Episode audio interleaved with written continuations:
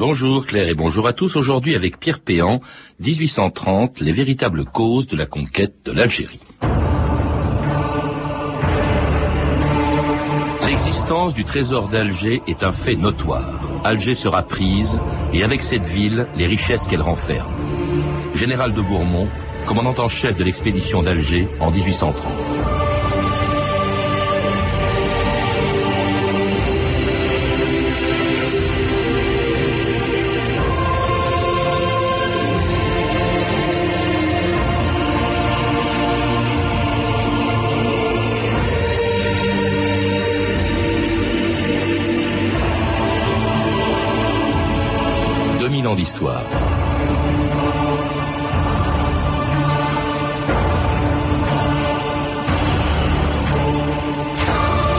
Tout aurait commencé, dit-on, par le fameux coup d'éventail que le dé d'Alger a donné au consul de France le 29 avril 1827. C'est en tout cas ce qu'ont appris des générations d'écoliers, persuadés que la conquête de l'Algérie n'est due qu'à la volonté du roi de France, Charles X, de venger cet affront en ordonnant trois ans plus tard une expédition militaire contre ce qui était à l'époque une colonie turque en Afrique du Nord. Le 14 juin 1830, les 37 000 hommes du général de Bourmont débarquaient donc sur les plages de Sidi Ferruche, à 27 km à l'ouest d'Alger. Ils venaient, croyaient-ils, défendre l'honneur de la France et libérer les Arabes de l'occupation turque, mais sans savoir encore qu'ils écrivaient ce jour-là la première page d'une longue histoire, des 130 ans de présence française en Algérie. pas qu'on s'en fout. On est déjà marre. Et passe voir. Tu les vois, toi, les Turcs Pas un poil de Turc. Rien. Je me demande ce que je suis venu foutre ici. Pour la prime, tiens, gros malin.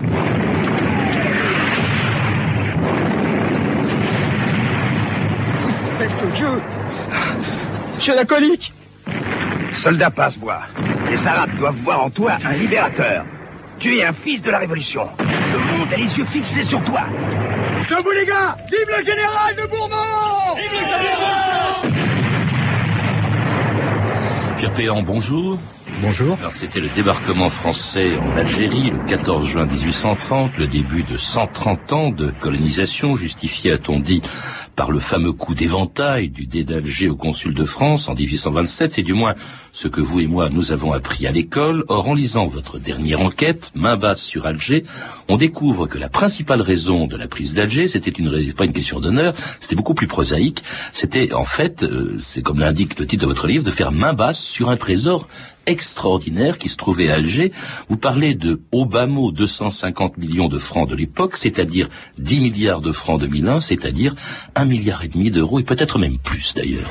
Oui, c'était ce que j'essaie de montrer, c'est que euh, c'est une opération de politique intérieure. Il y avait une contestation très forte, il fallait beaucoup d'argent et on a été faire un hold-up, un hold-up que j'estime, si on prend tout, l'or, les bijoux, l'argent, les pièces de canon, tout, euh, grosso modo, de au moins 4 milliards d'euros. Alors ce trésor appartenait à ce qu'on appelait à l'époque la régence d'Alger, l'Algérie proprement dite, ça n'existait pas, c'était en tout cas une province, une un wilaya, une wilayette, je crois, de l'Empire turc depuis le XVIe siècle, Perpéan. Oui, c'est une province turque euh, qui, dans un pendant longtemps, a été très très dépendante de la Sublime Porte et qui petit à petit euh, s'est détachée de telle sorte que, à l'époque où se passe, disons le début du 19e, fin du 18e, on peut dire que la régence est quasiment indépendants, même si ce sont des Turcs qui dirigent, d'une part le, le dé d'Alger, qui est turc, mais qui va seulement euh, en, Turquie euh, que euh, tous les deux ans à peu près, et, et tout, tout, le système fonctionne avec aussi des Turcs, que sont les janissaires. Mais il y a une très très grande indépendance donc de la régence par rapport à Constantinople. Et le système fonctionnait aussi grâce à la principale activité de cette fameuse régence pendant très longtemps, c'était les pirates barbaresques qui allaient euh, rafler justement ou qui allaient euh, faire du piratage dans toute la Méditerranée. C'est de là que vient ce trésor. Jusqu'en jusqu'en 1819-1820, la principale ressource de la Régence, c'est effectivement ce qu'on appelle les prises barbaresques. Tout simplement, ce sont des corsaires qui, au nom de, du djihad, euh, rançonnent, euh, pillent tous les bateaux, euh, tous les bateaux qui sont des bateaux chrétiens. Non et, et, et c'est ça la, la, la, la, source de l'argent, plus, et on y reviendra sûrement, le blé de la mitidja. Alors c'est pas la source en tout cas, puisque c'était fini, vous le dites depuis un certain temps, c'était pas l'origine de l'intervention française. Mais on l'a dit quand même. Hein, Alors l'origine de l'intervention française, ce qu'on a surtout dit, c'était le fameux soufflet, le fameux coup de d'éventail donné par le, le dé d'Alger euh, au consul de France euh, en, en, Algérie. Mais on oublie toujours de dire aussi que une des raisons de ce coup d'éventail, qui était offensant bien sûr pour la France, c'était que la France était endettée auprès de la Régence. Elle devait de l'argent au dé c'est effectivement une histoire de fric là aussi. C'est tout simplement que, l'Algérie, enfin la Régence, avait fourni les armées, euh, l'armée d'Italie et l'armée d'Égypte en blé. Et euh, la la France n'a pas honoré, euh, n'a pas payé complètement. Et, euh, et ça se situe autour de 1800. Hein. Et, euh, régulièrement, le, le, le dé d'Alger réclame euh, l'argent. Et donc, il y a déjà un premier règlement en 1802, mais qui n'est pas appliqué. Et finalement, un traité en 1819, et là, tout semble... On réduit la dette, on réduit la dette de 7 millions, mais malgré ça, en 1827 encore, le dé d'Alger n'a encore rien touché. A ah donc un coup d'éventail au consul de France. Oui, parce que le consul de France s'est mis l'argent dans les poches. Aussi, c'était vraiment affreux, c'est sordide votre, votre histoire, Pierre Péon. Alors, coup d'éventail, euh, pour venger son honneur, dit-on, on décrète un blocus hein, d'Alger, euh, la France bloque le port d'Alger, puis comme ça suffit pas, il y a une expédition qui va se préparer, euh, aussi pour des raisons politiques. Vous évoquez la politique intérieure, Pierre Péan, c'est vrai qu'à l'époque, peut-être que Charles X a eu envie de redorer un peu son blason parce que sa monarchie, son système monarchique, est très contesté par une opposition qui fait des progrès. Tout va mal pour Charles X, et donc euh, en, en 1829, il veut revenir tout simplement à ce qu'était avant 1789, à une monarchie absolue, et il nomme le plus impopulaire de tous les gouvernements, c'est-à-dire Polignac, Bourmont, euh, et d'autres, mais surtout Bourmont, un, tout un symbole. Hein, euh, on, y reviendra, Pierre Péan, mais vous, vous dites aussi que comme des élections sont prévues, cet argent du trésor d'Alger lui aurait servi à corrompre les électeurs. C'est ce qui est. Hein, il y a des élections qui sont prévues, je crois, euh, le, 20, le, 28 juin ou le 23 juin et le 3 juillet 1830. toute la conception de l'opération est faite en fonction des élections. Il n'y a plus d'argent dans les cassettes. Il faut tout simplement de l'argent pour corrompre les consciences et essayer. Et de toute façon, le roi dit que s'il n'y arriverait pas, c'est des ordonnances hein, qui gouvernement. Mais c'est l'argent d'Alger, la conquête d'argent, c'est pour corrompre. Et c'est la raison pour laquelle, quelques jours, même un mois avant ces élections, eh bien, la flotte française quitte Toulon euh, en, au mois de juin, et les 37 000 hommes du général de Bourmont débarquent donc le 14 juin à Sidi Ferruche, où Bourmont installe son état-major. Messieurs, il faut enfoncer les lignes ennemies, prendre Staweli et marcher sur Alger. Ouais. Repérer un poste de commandement plus proche du centre de l'action. Bien, mon général. Maître d'hôtel. Voilà, mon lieutenant. Qu'avez-vous à nous offrir? Je vous recommande notre terrine aux truffes du Périgord et un Saint-Estèphe. Très bien. Garçon, débarrassez les assiettes de cette Ah, mon père Mon père, je suis heureux de vous présenter les deux fils de notre général en chef, lieutenant Louis et Amédée de Bourbon. Amédée. Pas mal, hein Il y a mieux, hein Sous la tente de notre intendant général. Ce gros-là a ramené une fille de Paris? Non, pas une fille, une danseuse de l'opéra, mademoiselle Ginetti, avec tout un orchestre. Pourquoi faire? Le théâtre aux armées, mon cher, c'est dans la tradition française. Elle aime à rire, elle aime à boire. Elle aime à chanter comme nous. Elle aime à rire, elle aime à boire. Elle aime à chanter comme nous. Elle aime à rire, elle aime à boire. Chanter comme nous, oui, comme nous. France Inter dominant d'histoire aujourd'hui la conquête de l'Algérie qui commence un peu comme une partie de campagne, Pierre Péan avec de la terrine aux truffes du Périgord, du Saint-Estèphe, une danseuse de l'opéra, un orchestre. C'est un extrait d'un beau film, d'ailleurs d'un téléfilm passé il y a longtemps d'après Jules Roy, s'appelle Les Chevaux du Soleil. Mais c'est vrai. Absolument, c'est le, le une partie de campagne, ça commence Le, le secrétaire de, de, de, Bourmont a écrit ça, tout ce, tout hum. ce détail de les, les, les officiers mangeaient des, et buvaient les plus grands vins et puis allaient combattre et revenaient boire du champagne. Hum. Alors une logistique, donc il faut qu'il faut rappeler aussi quelqu'un d'autre, c'est que cette logistique est assurée euh, par une entreprise privée, un personnage qui a joué un grand rôle important dans cette expédition, même s'il n'était pas en Algérie, c'est le baron Célière, c'est l'ancêtre de l'actuel patron du MEDEF, Pierre Péan.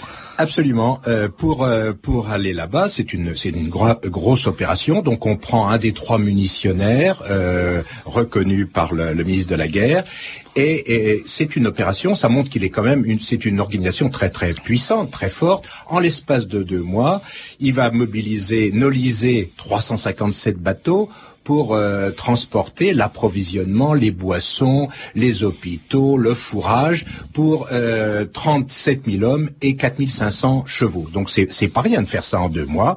Et euh, il n'y a pas d'adjudication publique. Donc évidemment, dès ce moment-là, la maison cellière prend euh, des gros bénéfices. Ah, c'est les origines de la fortune cellière. Mais il n'y a pas que ça encore. Alors il y a une armée de 37 000 hommes commandée par le général de Bourmont, pas très populaire en France. Hein. il faut rappeler que 15 ans plus tôt, c'est lui qui a trahi Napoléon Euh. C'est sûrement aussi une des, euh, raisons de, cette conquête. Pour, il avait besoin de se redorer le blason parce qu'avoir trahi à Waterloo est donc considéré comme euh, comme traître, et, et, ensuite devenir ministre de la guerre, c'est quand même pas évident. Tous les tous les généraux, tous les officiers n'aiment pas Bourmont, tandis que si on lui on leur offre une conquête, si on leur, offre la possibilité d'avoir de la gloire, eh bien Bourmont va être bien vu par les militaires. Donc c'est une des raisons de la conquête. Il était ministre de la guerre du dernier gouvernement de Charles X, et en même temps, c'est, euh, oui, et c'est en même temps c'est la raison pour laquelle il voulait euh, prendre le commandement de cette opération. D'ailleurs, tout le monde a oublié son nom. On sait que la conquête de l'Algérie, ça a commencé en 1830, mais personne ne parle de Bourmont. Je crois que il n'a pas de statut.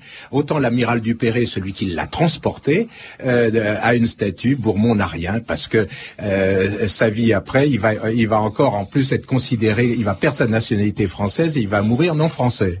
En tout cas, il va mettre 21 jours euh, à prendre Alger alors qu'il a débarqué à 27 km de la ville, à Sidi Ferruche, hein, du, entre le 14 juin et le 5 juillet, donc euh, jour de, la prise d'Alger, euh, le Dey et ses troupes turques s'étaient retranchés dans, dans la Casbah où il recevait le consul d'Angleterre au moment où explosait la principale fortification défendant Alger, Fort l'Empereur. Sais-tu que de tous les diplomates qui sont accrédités auprès de moi, tu es le seul qui ne se soit pas rallié aux Français. Tous se pressent autour de leur général pour lui faire la cour. N'oubliez pas, monseigneur, que j'ai l'honneur de représenter l'Angleterre. Et ce n'est pas à moi d'aller saluer Monsieur de Beaumont.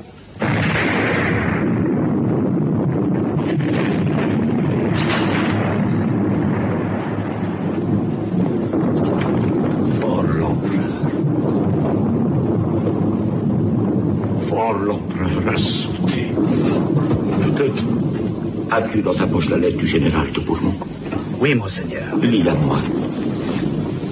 Le Dey sera libre de se retirer avec sa famille et ses richesses et de se fixer dans un endroit de son choix. Puis-je être sûr de sa parole? Le consul d'Angleterre en est garant. Et le roi Charles X n'aurait rien à gagner à mécontenter l'Angleterre. Et c'était un autre extrait des Chevaux du Soleil, l'explosion de Fort l'Empereur, qui allait donc permettre la prise d'Alger le 5 juillet 1830 et le départ du Dey Hussein, la fin de trois siècles d'occupation turque. Alors le Dey s'en va, dites-vous, Pierre Péan, avec son harem, hein, bien sûr, ses tapis, son or, son argent, mais sans le fameux trésor qui ne lui appartient pas en fait. Donc il part effectivement avec son argent personnel, euh, mais l'essentiel de l'argent est dans les caves, sous le divan. Et, et le divan, il faut rappeler ce que c'est. C'est là où c'est là, où, il siège, c'est là où il, il, euh, à la Casbah. À la Casbah où, où il exerce son pouvoir. Et là, il y a des caveaux. euh, énorme et, et cet argent-là, il n'en a pas la maîtrise. C'est, en fait, c'est le trésor, comme il y a le trésor de France, comme il y a le trésor d'Angleterre, c'est donc le trésor de la Régence. Et donc c'est c'est c'est ça qui va être euh, que les Français cherchent. Ils en connaissent l'existence, ils en connaissent grosso modo le montant. Hein, ils l'ont toujours minimisé, mais ils en connaissent le montant. Et là, donc dès le premier jour, la première la première euh, chose que fait Bourmont et les militaires, c'est d'aller sous sous le divan et donc de trouver d'essayer de trouver ce qu'il y a. Et donc cet argent, c'est c'est énorme. C'est déjà grosso modo 62 tonnes d'or et 241 tonnes d'argent, plus les bijoux, les pierreries, les diamants. Hein. Or, euh, qu'est-ce que qu'est-ce que si on revient sur les livres d'histoire aujourd'hui on dit que on, a euh, qu'il y a eu 50 millions d'époque de l'époque qui ont été qui sont arrivés vers le trésor français. La réalité c'est qu'il y avait dans le trésor au minimum, le trésor proprement dit, au minimum cinq fois plus. Oui, mais alors c'est là où votre enquête a été difficile, c'est parce qu'en fait on ne sait pas très bien ce qui s'est passé. Bourmont euh, nomme une commission des finances le premier jour, hein, euh, à laquelle on doit remettre en principe les clés du trésor. Euh, elle est chargée d'estimer ce, ce, trésor. Il y a trois commissaires qui d'ailleurs vont s'en mettre plein les poches, mais ça n'empêche pas dès, dès, le premier jour le pillage. On ne sait pas très bien ce que ça devient, qui vole qui, qui vole quoi, qui prend, qui met dans ses poches ce trésor, Pierre Alors déjà, la, rumeur arrive très rapidement à Paris. C'est un des généraux euh, qui s'appelle Loverdo, qui écrit d'abord à sa femme, puis qui écrit à Polignac, comme quoi il y a des choses abominables qui, sont en, train de se, euh, Encore. qui sont en train de se passer. Et puis donc, euh, il y a donc un changement de régime très rapidement. Louis-Philippe prend le pouvoir et veut savoir si ces rumeurs... Alors, on, on y reviendra, mais justement, changement... Alors, ce qu'il y a c'est la coïncidence entre la prise d'Alger et la chute du régime de, de, Charles X. Parce que Charles X apprend avec du retard, euh, au mois de juillet, que le 5 juillet, Bourmont s'est emparé d'Alger, mais à ce moment-là même, euh, au lieu de... Se, il, il, cherche à se servir de cette victoire, d'abord, pour redorer son blason, c'est ce que vous disiez, mais en même temps, tout le monde s'en fout complètement à Paris de ce qui se passe à Alger. On s'en est toujours foutu. Hein, je veux dire, la, la prise d'Alger, il faut, il faut bien euh, s'imaginer qu'il y a une grave, grave crise politique et on peut parler d'Alger euh, comme on veut. Ce qui intéresse, c'est c'est ce qui se passe à Paris, ce qui se passe en France. Donc euh, euh, pour revenir pour revenir au trésor, donc euh, il ne servira effectivement à rien, hein, même si puisque l'objet c'était donc de, de corrompre, euh, cet argent ne servira pas à corrompre puisque au, fond très rapidement, compte tenu des délais de communication, très rapidement, quand on sait, c'est déjà, il est évidemment déjà trop tard. Ah, effectivement, le, le 27 juillet commence la première des trois glorieuses, les trois jours pendant lesquels Charles X est renversé, il s'enfuit, il est remplacé par Louis-Philippe, une révolution que Bourmont apprend à Alger avec quelques jours de retard. Vous savez ce qui se passe à Paris? Le peuple sur les barricades, des centaines de morts. Oui. On m'a dit que le roi s'était réfugié en Angleterre. C'est exact. Ce matin, j'ai reçu une lettre de notre nouveau ministre de la guerre, le général Gérard. On m'informe aujourd'hui que je serai remplacé ici par le général Clausel. C'est une infamie. Nouveau gouvernement, nouveau ministre de la guerre, nouveau commandant en chef. Entrez donc en France, Roy. Laissez votre général s'exiler en Espagne. J'espère que nous nous reverrons un jour. Au revoir, mon général. Et dans ce coffre, mon général? On m'accusera d'emmener un trésor avec moi. Ce qui est vrai. Mais vous ne le verrez pas. Alors ce trésor, ce trésor d'Alger, finalement, qu'est-ce qu'il est devenu? Avant de parler de votre enquête, Pierre Péan, vous citez vous-même deux personnages qui ont recherché l'endroit dans quelle poche était passé cet énorme trésor. D'abord un certain un personnage un peu douteux qui s'appelle Flandin. Donc Flandin. Euh, ça c'est à l'époque. Hein, alors il y a, y, a, y a Clausel euh, est nommé donc euh, en remplaçant, en, en, remplaçant de, de, Bourmont et immédiatement crée une commission d'enquête pour savoir en fait pour vérifier les rumeurs où est passé cet argent? Est-ce qu'il y en avait beaucoup plus? Il nomme une commission d'enquête et un rapporteur qui s'appelle Flandin qui pour être clair, est un emmerdeur. Hein, mais c'est vraiment le plus efficace. Il se met au travail et trouve tout de suite, effectivement, des traces que l'argent, l'or et l'argent qu'il y avait dans la Casbah étaient beaucoup plus importants que ce qu'on dit à Paris. Hein. Et il en trouve les traces. Il trouve, euh, il, trouve que euh, des, militaires ont transporté des, beaucoup de caisses d'or non vers le port, mais vers les collines. Hein. il trouve plein, plein d'éléments. Et mais il n'a pas le temps d'aller jusqu'au bout parce que tout simplement, au bout d'une dizaine de jours, la commission d'enquête est arrêtée. Mais ce Flandin, qui est quand même, qui est, un tenace, qui est un coriace, qui est, un personnage bizarre, plus ou moins maître chanteur aussi, n'arrêtera jamais lui d'enquêter et voudra que la vérité éclate. Et, et pendant 30, et pendant 22 ans, Hein, il va emmerder tout le monde, tous les gouvernements. Et effectivement, il fait des dossiers que j'ai, dont je me suis inspiré et qui montrent effectivement, en tout cas, il, il, chiffre au minimum à trois fois ce qu'on déclare, qu'il y avait au moins trois fois. Donc ça, là, c'est une chose. Et puis pendant très longtemps, on n'entend plus parler du tout de cette enquête parce que euh, tout, tout, il a été étouffé complètement. Il faudra attendre 1954 qu'un professeur euh, d'université d'Alger, Marcel Émérite, reprenne l'histoire et retrouve des documents qui étaient qui, qui dormaient euh, dans les archives nationales et notamment un rapport de, du, de la préfecture de police du préfet Pietri et qui raconte qu'il y a bien eu des détournements euh, et donc le, c'est au minimum donc trois fois plus. Il reprend le truc de Flandin et donc il fait une déclaration. Mais 1954 c'est pas une bonne année pour pour parler pour parler de l'Algérie puisque c'est le c'est donc euh, c'est le début de la guerre d'Algérie. Donc ça va encore s'enterrer. Et, lui était, il faut le rappeler, pour l'indépendance de l'Algérie. Il était pour l'indépendance de l'Algérie. Enfin, mal, mal vu par ses collègues Mal, mal vu par tout le monde. Oui. Alors vous, vous avez repris en quelque sorte la succession d'Emery et j'aimerais savoir quelles sont vos conclusions. vous, la moitié de votre livre, c'est là-dessus au fond, où est passé cet argent Alors, je voudrais qu'on prenne un par un euh, ceux qui en ont bénéficié. D'abord, vous dites l'État français, ce qui peut paraître naturel. Alors, je, je précise donc juste avant que j'ai trouvé des nouvelles sources, des toute nouvelle source, et notamment en Angleterre, par le fameux consul Saint John, le consul d'Angleterre, qui était l'ami du Donc là, j'ai trouvé énormément de dossiers, puis d'autres. Alors, qu'est-ce que, quels sont les, ceux qui en ont bénéficié? D'abord les militaires, hein, pour des raisons strictement personnelles. Hein. Euh, je pense à Denier, qui, qui avait des dettes énormes avant de partir en Algérie, qui non seulement les a remboursées, mais s'est financé un hôtel particulier, euh, un train de vie absolument incroyable. Donc voilà, il y a, y a un certain nombre de militaires qui s'en sont mis dans les poches comme ça.